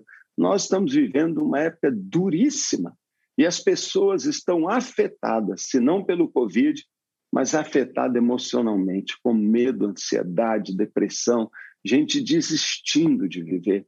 Sabe, a gente não imaginava, eu não imaginava que ia durar esse tempo todo e não sabemos quanto tempo vai durar e as pessoas vão nos assustando com a terceira onda, a quarta onda. Sabe, eu tenho orado demais ao Senhor e pedido a Deus que mande embora essa pandemia, sabe? Que essa vacina logo cubra todo mundo e isso acabe. Agora, eu vou compartilhar com você sobre, assim, muito autenticamente. No ano passado, na primeira fase muito difícil aqui em Belo Horizonte da pandemia, era o mês de maio, nós já estávamos há quase três meses fechados mas todo mundo com pânico e a igreja totalmente fechada. E eu, eu pensando, Deus, o que nós vamos fazer? Nós já tínhamos virado todas as nossas células, foi um grande trabalho. Todo mundo entrou no Zoom, fizemos um super é, treinamento e, e, e, nós temos muitas células e todas foram para o Zoom e foi incrível.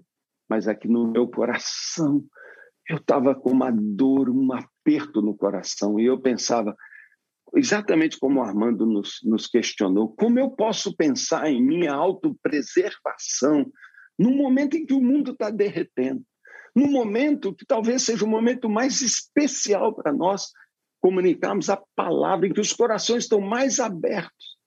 Sabe, irmãos, parece que a gente focou nesse Covid-19, a gente esquece que tem um outro vírus que já está rodando aí desde sempre, tem trazido consequências muito mais devastadoras, é o vírus do pecado. E para esse vírus, o que é pior, a vacina está prontinha, ela é totalmente eficaz, 100% eficaz. ela foi oferecida na cruz do Calvário. Deus já providenciou cura e livramento para a humanidade inteira através de Jesus, sabe? E há uma fome espiritual tão grande, as pressões e angústias tão, tão grandes que estão levando esse nosso mundo à loucura, à depressão, ao desespero, e uma busca desenfreada por qualquer tipo de boia de salvação. E sabe o que nós fizemos no mês de maio? Eu estava numa reunião com os pastores online, todo mundo morrendo de medo, e eu, eu falei assim, gente, qual, o que nós vamos fazer? E todos tinham dado muitas ideias. Eu estava, a dizer a verdade, até furioso. Porque eu falei, não é possível que numa hora dessa, a única coisa que a gente pensa é pensa numa cesta básica, ou é mandar um cartãozinho para os hospitais, ou botar um carro de som, é, botando música de conforto na frente de uma enfermaria. Ah, não, sinceramente, eu, eu perdi a paciência, eu bati na mesa, eu falei, não é possível que milhares morrendo sem Deus nessa cidade, e a única coisa que nós vamos fazer é isso. E, e sabe, eu falei assim: olha, o povo está morrendo sem Jesus. E sabe o que nós fizemos, irmãos? Nós fizemos a maior campanha de vacinação da história. Então, como, como semear no meio da pandemia? Sabe, a pandemia exige da gente inovação. Sabe, tempos difíceis são difíceis mesmo, mas são os tempos que a gente mais cresce. É quando a gente é mais criativa, quando a gente tem que buscar mais solução. Sabe, nós já estamos sendo vacinados. Eu já fui vacinado do Covid-19 e acredito que eu já estou pronto aí. Ó. Agora, sabe, tem um outro vírus por aí que está causando uma devastação. É o vírus do pecado. Agora, imagina nessa teoria da conspiração se se descobrisse que esse vírus teria vindo do país X, eu nem vou falar X, mas X, né? China, lá da China, e que eles tivessem a vacina guardadinha lá. Cara, valia uma guerra mundial, valia lá e ó, dar um pau nisso lá. Por quê? Porque seria inadmissível alguém ter a vacina e segurá-la e não, e não disponibilizá-la. A igreja faz isso. Os discípulos de Jesus fizeram isso. Eles sabiam que aquela cidade Jesus nunca mais ia estar ali, nunca mais. É? E eles não falaram nada. Eles guardaram a vacina, mas aquela mulher, não, ela saiu correndo. Sabe, nós precisamos agir com fé. E nós vamos aproveitar ao máximo qualquer oportunidade. Ao longo da história já ocorreram muitas pandemias, mas acho que nunca houve essa combinação de pandemia com internet. E foi isso que a gente pensou. E sabe o que nós fizemos? Nós pegamos as nossas células e transformamos elas em unidades especiais de vacinação, um posto de vacinação. Aí você fala assim: ah, não, não é possível, ah, o não crente não vai morder essa isca tão barata, esse marketing tão vagabundo. Eu concordo, mas é situação de desespero. Sabe, nós começamos a falar para os nossos amigos, nossa célula online, você fica na sua casa mesmo. Cara, Talvez você fale assim, ah, é muito difícil convidar uma pessoa, ele gostar de uma célula online. Ah, e tomar decisão é muito difícil. Bem, só no mês de maio foram 9 mil pessoas. 9 mil pessoas tomando uma decisão, ouvindo o evangelho. 9 mil. Sabe, no ano de 2020, a nossa igreja cresceu em número de pessoas 35%. Nas nossas células, tudo fechado, tudo fechado. Foi tão impactante que nesse ano nós fizemos outro e hoje nós estamos fazendo batismos e consolidação de mais 10.500 pessoas. E nós estamos crescendo assim loucamente, sabe por quê? Porque nós decidimos ousar. E nós decidimos abrir o jogo. O cara, você tem uma doença que destrói a sua vida. E sabe, a gente entendeu isso. E olha, eu fico impressionado como as pessoas estão abertas. Como as pessoas estão até aqui ó, de fake news, elas estão loucas por alguma coisa que pareça verdadeiro. E o nosso testemunho é verdadeiro. Aquela mulher toda atrapalhada, eles viram que o que ela estava falando era verdadeiro.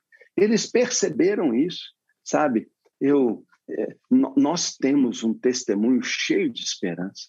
A minha célula, no maio do ano passado, maio, eu tinha 30 pessoas.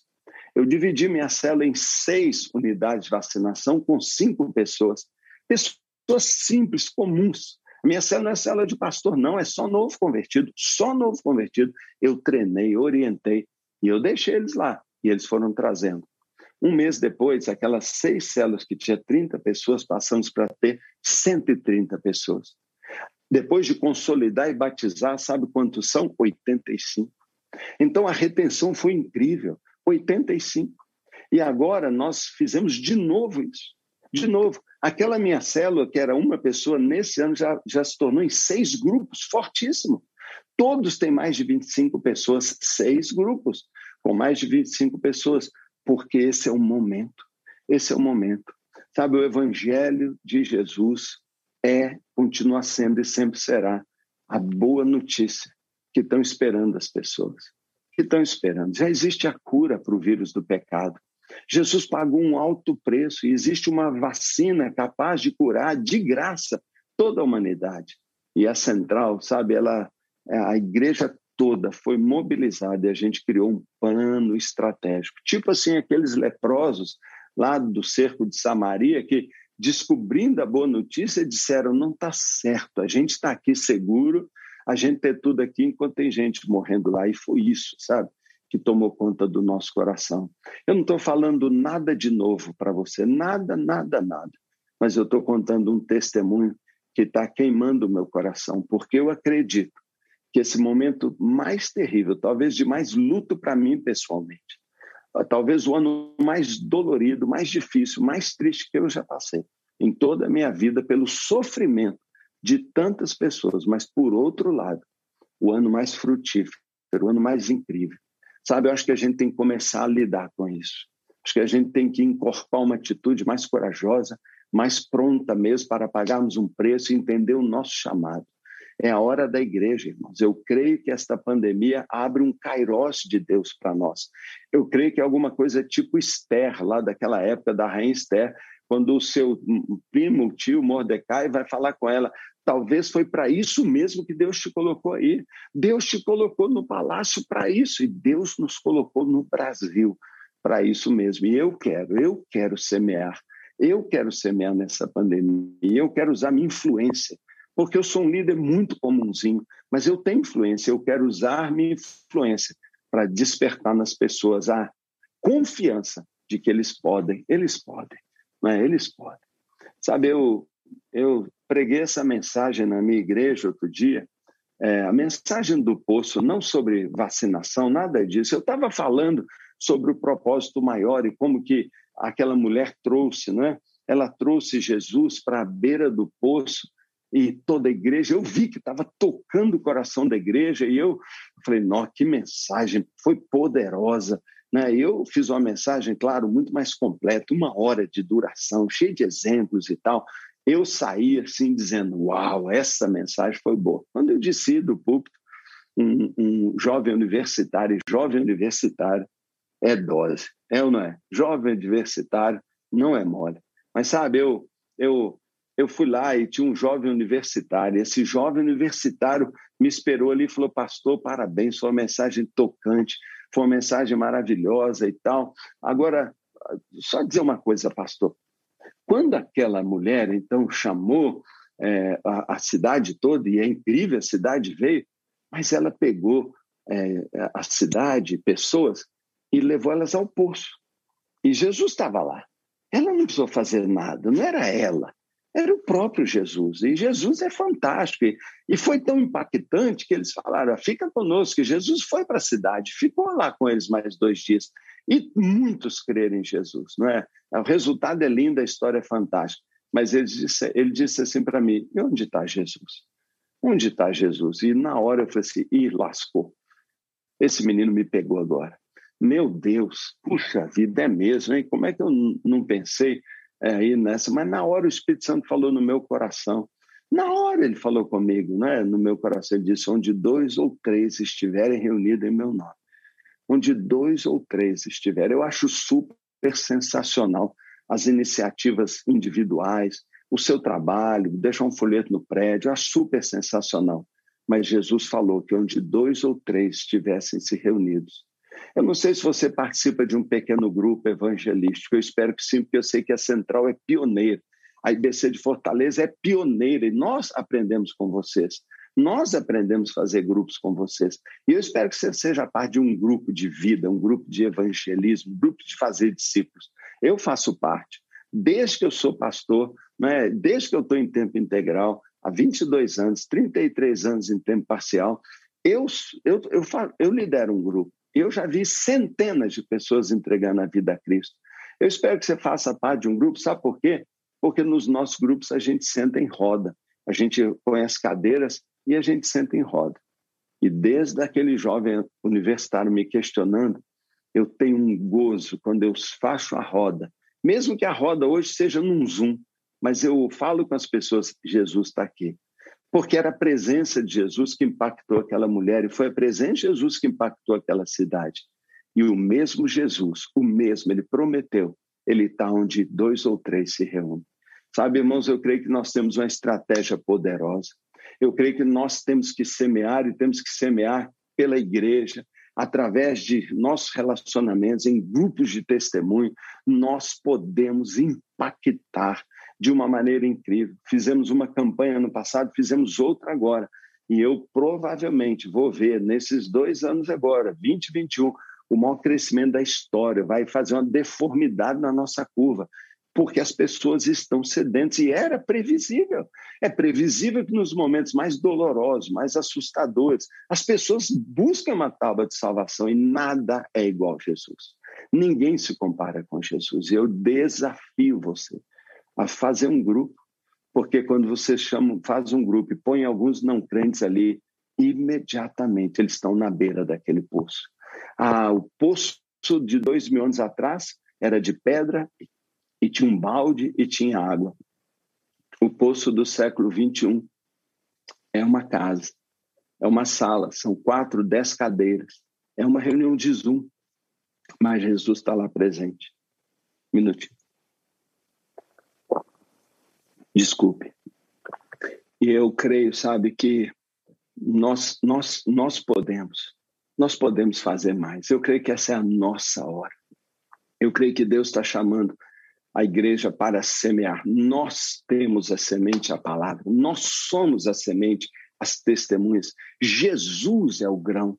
Ele entra no coração de uma pessoa e você sabe, quando ele toca na vida de uma pessoa, ela muda para sempre. Ela muda para sempre. Eu poderia contar histórias e mais histórias e mais histórias para você de pessoas que se transformaram assim, no encontro com Jesus, ali presente no pequeno grupo. E o meu desafio eu sei que esse é um encontro de igreja, mas é um encontro de líderes também. Eu creio que está na hora de todos nós batermos na mesa. Eu acho que está na hora de todos nós sermos tomados por uma santa indignação, de nós sermos tomados por um sentimento assim do tipo eu preciso recuperar o tempo perdido. Eu creio que esse essa Covid é um kairós de Deus que traz para nós três exigências. A primeira exigência é a exigência de arrependimento. Deus está chamando a igreja a se arrepender. Deus está chamando a igreja a se arrepender. Eu creio que é um, uma hora da igreja, e Deus está chamando a igreja a se preparar para um novo tempo. E Deus está chamando a igreja para recuperar o tempo perdido no crescimento, no avanço, na proclamação do Evangelho. Os campos estão brancos e está na hora da colheita. E eu chamo você, e meu apelo é que você não levante a mão, não não é que você levante a mão e faça um gesto, é que você bata a mão na mesa e diga: não, chega de mandar florzinho, chega de falar indiretamente, eu quero falar claro, eu quero meter uma vacina, eu quero dar uma picada, eu quero dizer, ai, doeu e dói mesmo, mas o resultado é extraordinário, é transformador, é libertador para sempre. E eu creio que a igreja, a igreja é a esperança do mundo, sem dúvida alguma. E o Brasil está gemendo, gemendo em trevas, esperando que a luz se manifeste, que os filhos da luz se levantem para dar testemunho. Então, é, tempos difíceis são difíceis, mas são os tempos mais criativos. E nós aqui em Belo Horizonte estamos criativamente né, nos esforçando para que todos aqui, todos, levem o evangelho às pessoas. E nunca experimentamos tanta gente. Nossos grupos estão lotados não cabe pessoas, né? Não cabe. Meu grupo foi para cinco, né? Passou agora cinco. Dois meses depois, estou com mais 38 pessoas, todas novas, sedentas por Jesus. E sabe como? Pelo Zoom. Igual eu estou falando com você aqui. Do mesmo jeito, não é? Do mesmo jeito. Eu tenho sete pessoas da minha célula que se converteram e moram na Venezuela. Eu tenho cinco pessoas na minha célula que moram em Salvador. Não é? E estão todo dia ouvindo o evangelho e, e se encaminhando para suas igrejas. E, e eu, tô, eu não estou nem aí, é o rei e eu quero que você entenda isso. Tem um propósito maior de Deus para nós. E o poço, o poço é aí, onde você e mais dois irmãos, mais três irmãos, se dispõem a tomar coragem e a levar a mensagem, convidar alguns amigos. E olha, todos aceitarão o convite e vocês serão impactantes. Eu quero orar com você. É só isso que eu queria te falar. Um testemunho tão simples mas um testemunho verdadeiro, autêntico. Vem aqui ver. Vem aqui, participa com a gente. E você toma cuidado, que a gente dá uma vacinada não sei. Passou na frente, leva a vacina, né? Porque nós estamos aqui só falando para as pessoas que Jesus salva, liberta e transforma. Vamos orar a Deus? Vamos orar. Feche os seus olhos. Feche os seus olhos. Eu queria que você, né, agora não tem mesa aí. Eu estou vendo vocês, tô, eu estou tô assistindo vocês, estou vendo aí, ó, quem está de olho fechado. Eles estão me mostrando uma panorâmica bonita aqui. Você acha que eu não estou vendo? Eu estou como se eu estivesse pregando no público. Estou vendo você. Estou vendo gente olhando celular, lá no Facebook, não é? mas eu estou vendo a maioria brincando com você, mas a maioria de olho fechado. Eu queria que você fechasse seus olhos. E a sua mão agora, não tem mesa aí, eu sei, mas você aí no, no espírito, batesse na mesa e diga: chega, eu não vou ficar fazendo ações paliativas. Eu vou dar foco na minha vida. O tempo que nós estamos vivendo exige foco e eu vou dar foco. Eu não vou desperdiçar a única vida que eu tenho sem fazer aquilo que é a prioridade para o Senhor. A mais importante, a minha comida, a razão de vida é fazer a vontade de Deus. Eu queria que você repetisse a mesma declaração de Jesus, que você declarasse da mesma maneira, da mesma maneira que Jesus, né? Você falasse a mesma maneira, você declarasse, né? Para Deus, a minha comida, Senhor, a minha comida é fazer a vontade do Senhor. A minha comida é fazer a vontade do Senhor e concluir a sua obra. Pai querido, eu te agradeço, Pai, por cada irmão, pela EPL, pelos que estão online, pelos que estão lá em Fortaleza. Te agradeço, Pai, porque, oh Deus, eu posso daqui mesmo, da minha casa, compartilhar meu testemunho, Senhor, e de alguma maneira, ó oh Deus, mais uma vez, ó oh Deus, soprar na brasa, ó Deus, tentar levantar o fervor, produzir uma ativação espiritual, que aumente o compromisso, Pai. Eu oro, Deus, e clamo no nome de Jesus, Pai, que o Senhor venha, Pai, nos usar. Usa-nos, Deus, de maneira poderosa. Usa-nos, Senhor. Eu peço, Pai, usa-nos, Senhor, para trazer uma multidão para o Senhor. É tempo de semear, é tempo de vacinação, é tempo, Deus, de nós espalharmos as boas novas, é hora de salvação. Os corações estão mais, mais abertos do que nunca estiveram. E eu oro, Pai, que em cada igreja, em cada família, em cada lar aqui representado, haja salvação, que a nossa família seja salva, nossos filhos, ó Deus, todos sejam salvos e sirvam ao Senhor. Ó Deus, que nossos parentes, nossos colegas de trabalho, ó Deus, os mais próximos de nós sejam alcançados. Ó Deus, mas que aonde nós formos, Pai, ó Deus, nós sejamos aqueles que levam, espalham esperança e anunciam a boa nova da cura, da cura para a pior e mais devastadora enfermidade do planeta Terra. Pandemia, pandemia do pecado. É o meu pedido, Senhor, a minha oração. Eu agradeço, Pai, pela IBC, eu te louvo, peço que o Senhor continue estendendo a mão de favor, de bênção, de unção sobre essa igreja, cada líder que está aqui, ó oh Deus, seja renovado em sua liderança durante este mês, ó oh Deus, se torne um semeador, se torne um grão, seja semeado, seja terra boa, e que tudo isso ao final faça muito sentido, Pai, com frutos que permanecem, frutos que glorifiquem o Senhor, frutos que o Senhor espera de nós. Nós sejamos fiéis e entreguemos os frutos ao Senhor. Te louvo pela vida do pastor Armando, da sua esposa Heloísa, que o Senhor os abençoe, abençoe a família pastoral, os pastores da igreja, que a unção, a graça do Senhor se estenda e da cabeça se espalhe por todo o corpo e toda esta igreja, seja ainda mais, ó Deus, impulsionada, Pai, para causar impacto em toda a região onde eles têm influência. Minha oração com gratidão no nome de Jesus. Amém. Amém. Deus os abençoe. Amém. Amém, Pastor Paulo. Muito obrigado por sua palavra. Que Deus continue te abençoando, te usando. Um beijo nessa igreja tão abençoada e tão abençoadora. É, que Deus continue te abençoando. Obrigado por participar aqui conosco, tá bom?